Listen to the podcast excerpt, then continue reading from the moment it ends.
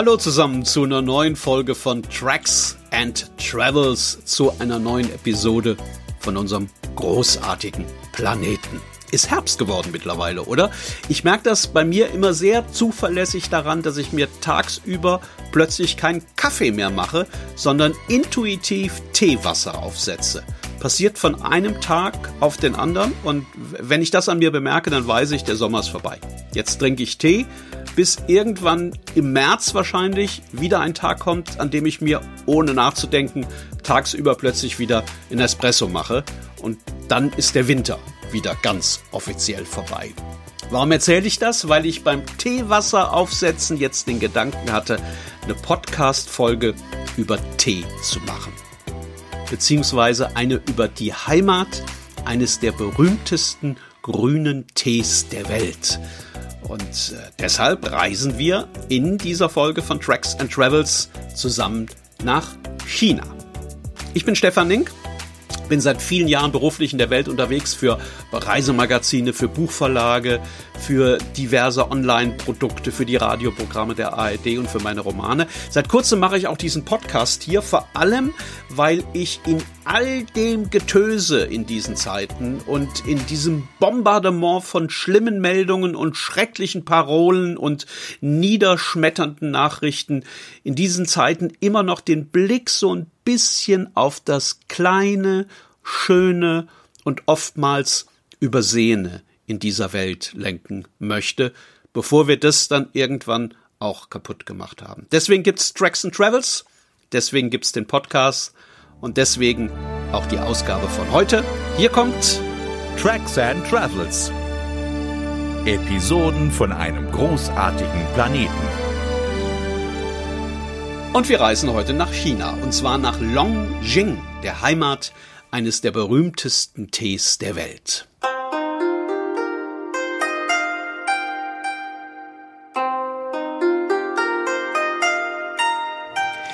Jetzt macht mal kurz die Augen zu und stellt euch ein China vor, wie man es aus diesen Filmen kennt, in denen akrobatisch mit Schwertern gekämpft und durch die Luft gesprungen wird und in denen ein einzelner Held oder eine einzelne Heldin ganz allein ein Dorf von einer Meute von Schurken befreit oder vor einer ganzen anrückenden Armee des Feindes beschützt.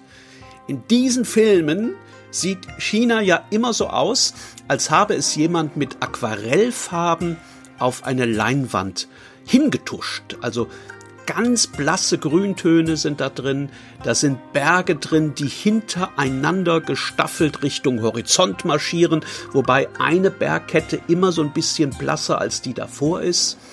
In diesen Filmen gibt's knorrige Bäume, da gibt's Wiesen, über denen zarter Nebel schwebt und genau so, genau so sieht das tatsächlich aus in Longjing. Drumherum im Umland liegen überall Städte mit zwei, drei, vier Millionen Einwohnern, deren Namen ich ehrlich gesagt schon wieder vergessen habe. Ähm, hier draußen auf dem Land aber sieht China immer noch so aus wie äh, 1734 als sei es irgendwie damals aus der Zeit herausgepurzelt und als sei hier immer noch alles so, wie es früher einmal war.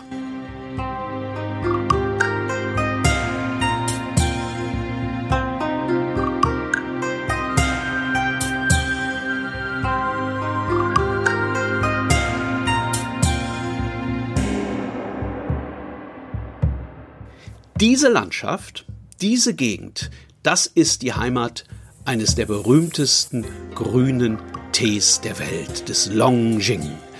Ähm, der wird seit mindestens 1200 Jahren hier in der Region angebaut. Er wird gehegt, gepflegt, bewacht, gepflückt ähm, in einer relativ großen Menge. Also ich war erstaunt, als ich das gehört habe. Ähm, sieht alles so klein und behaglich aus, aber die ernten tatsächlich 300 Tonnen jedes Jahr. Äh, grüner Tee wird natürlich auch ähm, in ganz vielen anderen Regionen im Land angebaut, aber der von Longjing, der war und, und ist so berühmt, dass für viele Generationen der Tee von hier gleichbedeutend mit Tee überhaupt war. Und es war auch so, dass über viele Jahrhunderte der Kaiserhof die erste Ernte komplett für sich beansprucht hat.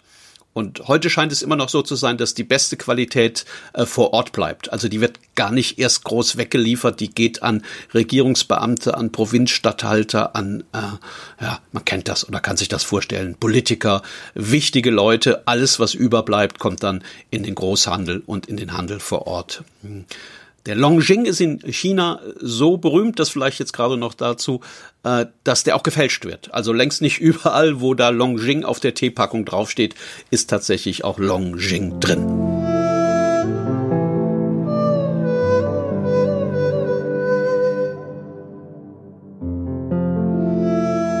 Ich habe in einem Hotel gewohnt, das mitten in den Teeplantagen lag und das aus etlichen alten Gebäuden bestand, in denen früher mal die Teepflücker untergebracht waren. Ähm, eine renommierte Hotelkette hat das ganze Gelände gekauft und hat diese, diese alten, sehr, sehr einfachen Häuser wunderschön renoviert und wunderschön eingerichtet. Ähm, die ganze Anlage liegt in so einer Gebirgsfalte drin und äh, weil diese Berge und diese steilen Hänge jede Wolke auffangen, die da angezogen kommt äh, und dann auch erstmal nicht mehr loslassen, war das tatsächlich so, dass es während ich da war, die ganze Zeit, also wirklich die ganze Zeit über geregnet hat. Ähm, meistens ganz regelmäßig und äh, manchmal so sanft, dass man es kaum gemerkt hat. Und manchmal hat es auch aufgehört, dann hat sich sofort leichter Nebel gebildet, der dann bis zum nächsten Regenschauer unentschlossen über diesem Tal herumgelungert hat.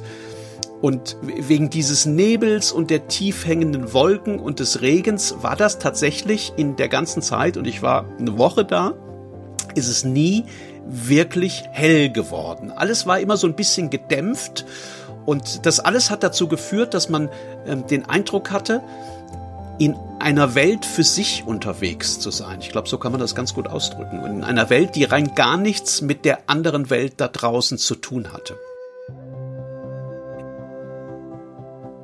Wenn man vor die Tür gegangen ist, und dann äh, ein paar hundert Meter hinein in dieses Tal, war man also mittendrin in den Teeplantagen äh, in denen die Leute, ähm, sobald es hell wurde, bei der Ernte waren. Ähm, weiß nicht, ob ihr das mal gesehen habt. So, so ein Teebusch, der würde eigentlich baumhoch werden, wenn man den nicht immer zurückstützen würde, äh, bis er halt nur so hoch wie ein Busch ist. Das macht man schon ewig so und das macht man natürlich, weil man einen Busch viel, viel besser abernten kann als einen Baum. Und deswegen sind die Teebüsche von Longjing auch alle gleich hoch. Also die haben äh, alle die gleichen Ausmaße und deswegen kann man von den Arbeitern bei der Ernte in so einer Plantage immer genau gleich viel sehen, nämlich immer nur so ein Stück Hals und dann den Kopf, beziehungsweise weil die meistens irgendwas oben drauf haben, den Hut oder die bunten Tücher.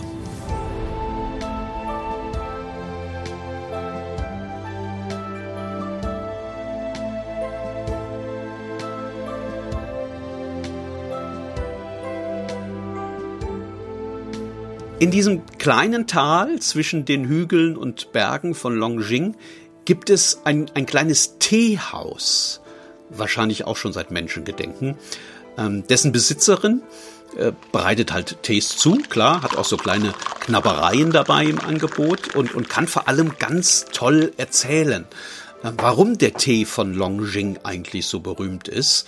Äh, man kommt da rein, dann setzt man sich auf ein Kissen, äh, sucht sich einen Tee aus, äh, sieht zu, wie der zubereitet wird. Das ist ja in, in Asien eine Kunst für sich, also dauert auch alles etwas länger.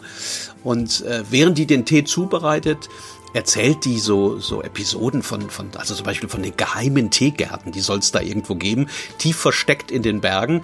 Ähm, deren Lage ist angeblich seit Jahrhunderten immer nur einer Handvoll Eingeweihten bekannt. Ähm, dann, dann gibt's die, die Geschichte von den sieben Büschen, die schon seit über tausend Jahren jedes Jahr im Frühling frische Knospen hervorbringen und das natürlich auch dieses Jahr ganz bestimmt wieder gemacht haben. Äh, meine Lieblingsgeschichte war die von der schlimmen Dürre vor langer, langer, langer Zeit. Damals ähm, standen die Bauern von Longjing völlig verzweifelt vor ihren Feldern, auf denen die Teepflanzen komplett verkümmerten, weil es einfach viel zu trocken war. Ähm, dann haben sich so drei, vier Mutige zusammengefunden und die haben beschlossen, wir fragen den mächtigen Drachen um Hilfe. Der in einem Brunnen in der Nähe des Dorfes gewohnt hat damals. Der Drache ist dann tatsächlich äh, gekommen und ist in einer riesigen, gewaltigen Regenwolke erschienen, die so groß war und so unermesslich voll mit Regen, dass sie bis heute noch immer über Longjing hängt und bis heute dafür sorgt, dass genügend Feuchtigkeit da ist und dass der Tee wächst. Den Brunnen kann man sich auch noch anschauen, der ist auch noch in dem Tal. Den Drachen allerdings, den hat seitdem niemand mehr gesehen.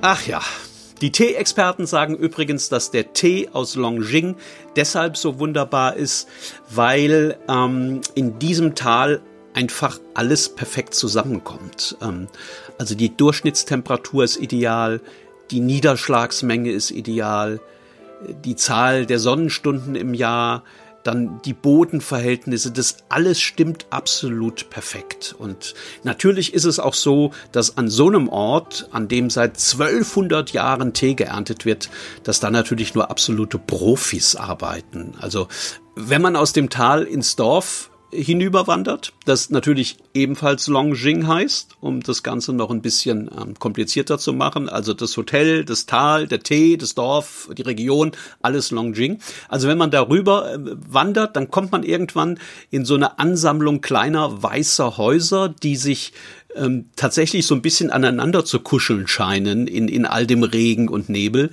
Ähm, und wenn man dann da reinläuft in diesen Ort, dann sieht man tatsächlich auch im Ort überall Tee. Also der wächst in den Beeten, in den Vorgärten, der steht sogar auf den kleinen Verkehrsinseln. Und es gibt sogar Leute, die haben aus diesen Büschen so ähm, quasi Jägerzäune gemacht. Also die, die schützen ihre Häuser und ihre Höfe mit Teebüschen, die nebeneinander wachsen. Und ähm, Überall natürlich wird geerntet, wird gepflückt, klar, also vor allem außerhalb dann. Und äh, schön fand ich, dass das, äh, das ist ja ganz still, also da gibt's auch keine größere Straße. Und die Stimmen der Ernterinnen, die hängen dann wie so Glockengebimmel über dem Tal. Ähm, so ein Teebusch kann tatsächlich bis zu fünfmal im Jahr geerntet werden. Die allererste Ernte ist es aber, die die besten Resultate liefert. Da werden nur die beiden jüngsten, noch ganz zarten Blätter gepflückt und manchmal auch bloß die Knospen. Das nennt man dann First Flush haben Teekenner unter euch wahrscheinlich längst gehört. First Flush.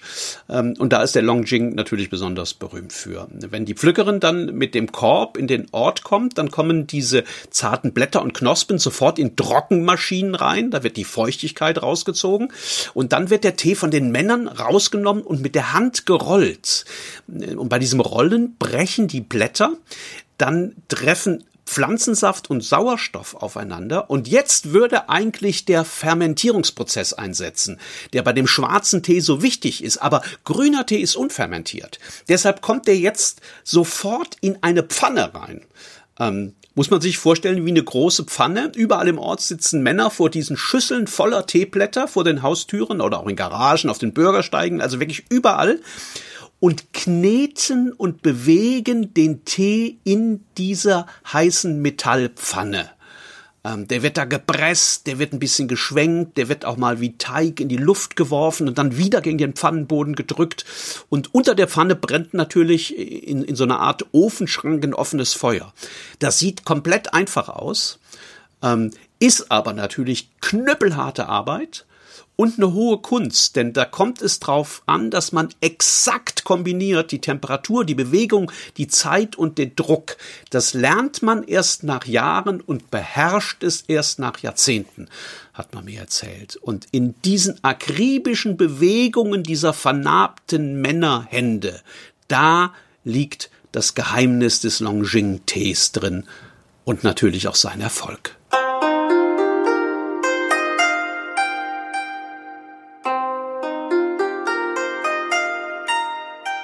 Ich habe mich da sehr wohl gefühlt in diesem kleinen Tal. Bereits nach zwei oder drei Tagen in dieser Welt dieses Dauernebels und ständig Geniesels hatte ich so ein bisschen das Gefühl, dass, ich habe es ja eben schon gesagt, der Rest der Welt ewig weit weg ist und ich musste mich manchmal wirklich zusammenreißen, um zu arbeiten. Ich hatte da natürlich Termine ausgemacht und ähm, mich irgendwie mehrmals dabei ertappt, dass ich bewusst zu spät kommen wollte, weil ich noch ein bisschen auf der überdachten Terrasse sitzen wollte, noch ein bisschen atmen wollte, dem Regen noch ein bisschen zuhören wollte, wie er sich seinen Weg über die Bäume gesucht hat, wie er von Blatt zu Blatt so ganz leise nach unten getropft ist, ganz, ganz sanft. Ich habe auch furchtbar gerne in diesem kleinen Teehaus gesessen, habe aus dem Fenster geschaut, äh, während die Besitzerin ihre Kannen und Schalen für die nächsten Besucher vorbereitet hat. Ähm, das Sprichwort abwarten und Tee trinken ist mir dann irgendwann durch den Kopf gegangen. Und der Gedanke, dass es möglicherweise ja tatsächlich so ein Ort war, an dem das erfunden wurde. So ein Teehaus in so einem Tal. Und wenn ich jetzt gerade so darüber rede, da kommt mir der Gedanke, dass das vielleicht ja auch ein ganz gutes Motto für diese Zeit hier sein könnte. Abwarten und Tee trinken. Vielleicht löst sich das eine oder andere Problem ja tatsächlich irgendwann von selbst. Der Drache, der es aus der Welt schaffen könnte, den gibt's ja nun leider nicht mehr. Tracks and Travels. Episoden von einem großartigen Planeten. Das war's für heute von Tracks and Travels. Und bevor jetzt alle aufspringen und Teewasser aufsetzen, schnell noch ein Dankeschön an alle, die zuhören, die so toll Werbung für diesen Podcast gemacht haben und machen, egal ob auf Facebook oder auf Twitter oder auf Insta oder auch nur beim Abendessen mit Freunden. Danke Ihnen, danke euch und vielleicht ja bis zum nächsten Mal.